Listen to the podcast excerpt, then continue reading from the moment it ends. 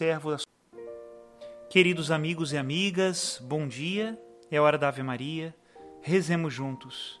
Em nome do Pai, do Filho e do Espírito Santo. Amém. Rainha do céu, alegrai-vos, aleluia, porque aquele que merecestes trazer em vosso seio, aleluia, ressuscitou como disse, aleluia.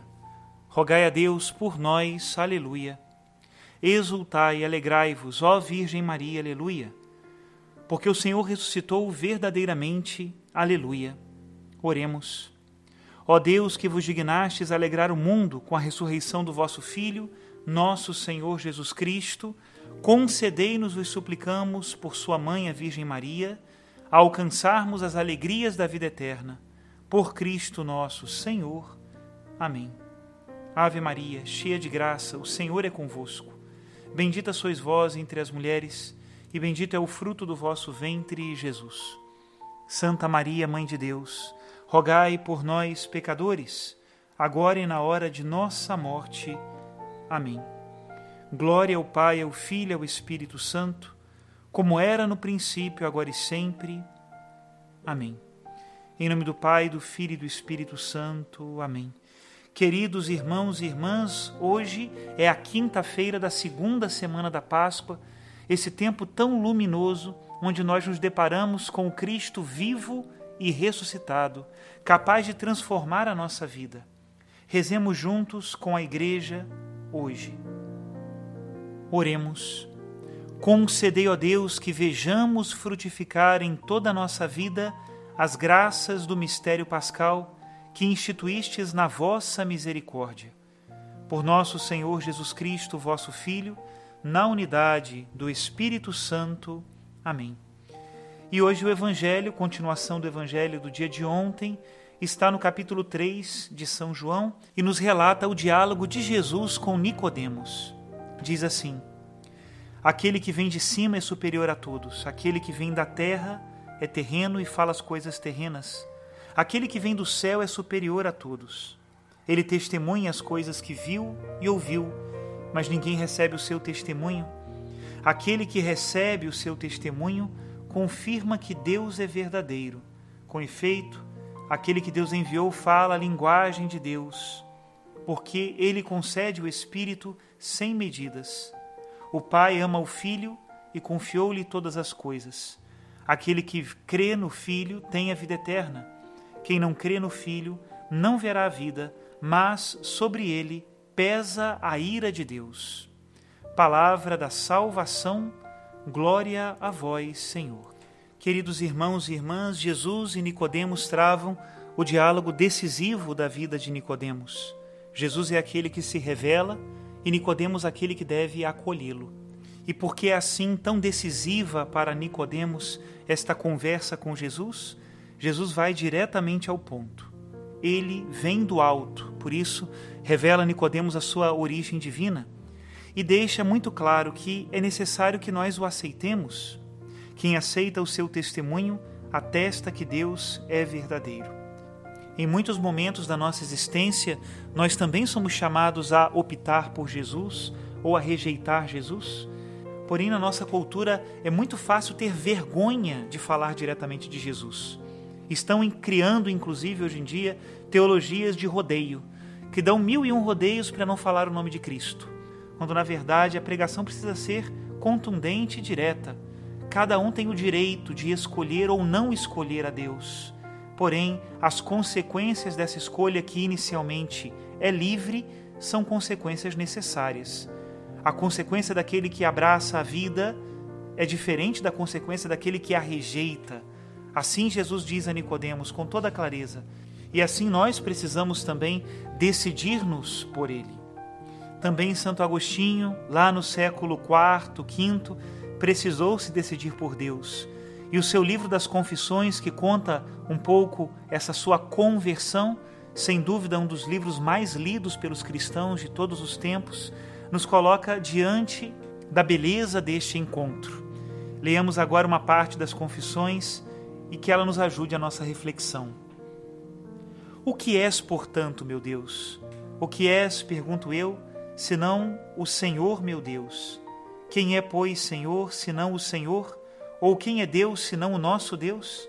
Ó Altíssimo, infinitamente bom, poderosíssimo, antes todo-poderoso, misericordiosíssimo, justíssimo, ocultíssimo, presentíssimo, belíssimo e fortíssimo, estável e incompreensível, imutável que tudo muda, nunca novo e nunca antigo, tudo inovando, conduzindo à decrepitude os soberbos, sem que disso se apercebam, sempre em ação e sempre em repouso, recolhendo e de nada necessitando, carregando, preenchendo e protegendo, criando, nutrindo e concluindo, buscando ainda que nada te falte.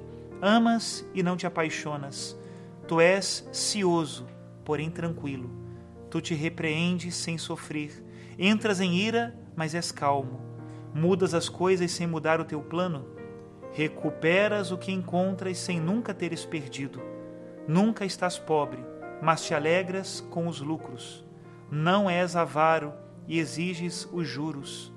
Nós te damos em excesso, para que sejas nosso devedor. Mas quem possui alguma coisa que não seja já tua, pagas as dívidas, sempre sem que devas a ninguém, e perdoas o que te é devido, sem nada perderes.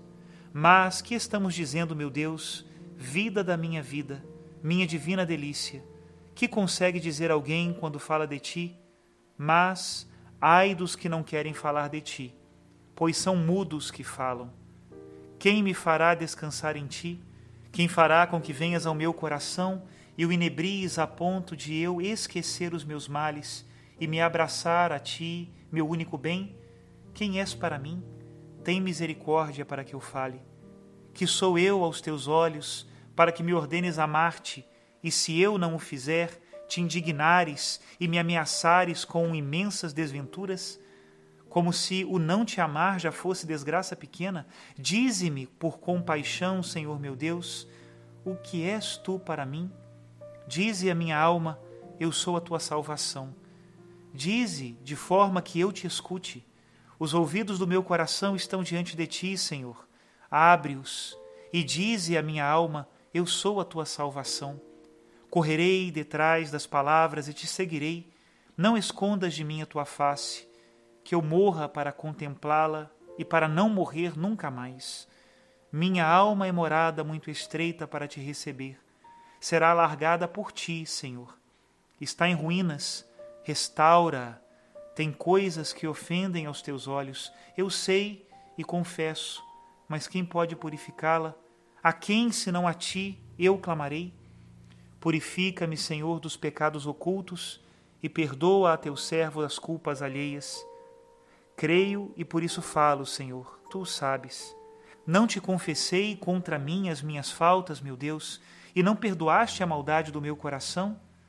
Não discuto contigo, que és a verdade, e não quero enganar a mim mesmo, para que a minha iniquidade não minta a si mesma. Não discuto contigo, porque, se te lembrares de nossos pecados, Senhor, quem suportará o teu olhar? Deixa, no entanto, que eu fale diante da tua misericórdia. Eu que sou pó e cinza, deixa-me falar, já que é a tua misericórdia que me dirijo, e não um homem pronto a escarnecer de mim. Talvez também tu te rias de mim, mas se olhares para mim, terás misericórdia. Até aqui a citação de Santo Agostinho é impressionante como este santo consegue chegar às entranhas mais íntimas da relação da alma com Deus. Que Deus nos dê essa graça de conhecê-lo, procurá-lo, amá-lo e nunca mais deixá-lo. Que Deus abençoe a todos, em nome do Pai, e do Filho, e do Espírito Santo. Amém. O teu manto vim tocar tua bênção vim buscar. Eu te peço, Deus de amor, olha para mim. Minha vida vim te dar, os meus sonhos te entregar. Eu te peço, meu Jesus, olha para mim. Olha para coração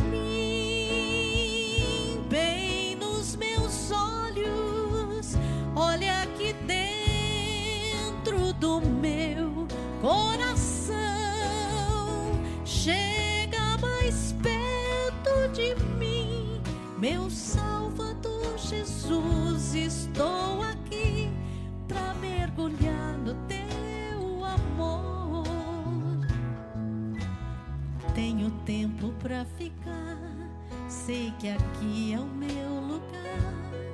Eu te peço, Deus de amor, olha para mim, converse com Jesus.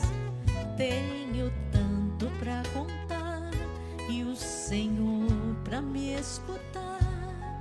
Eu te peço, meu amor, Jesus, olha, olha para nós, Senhor. Olha para mim,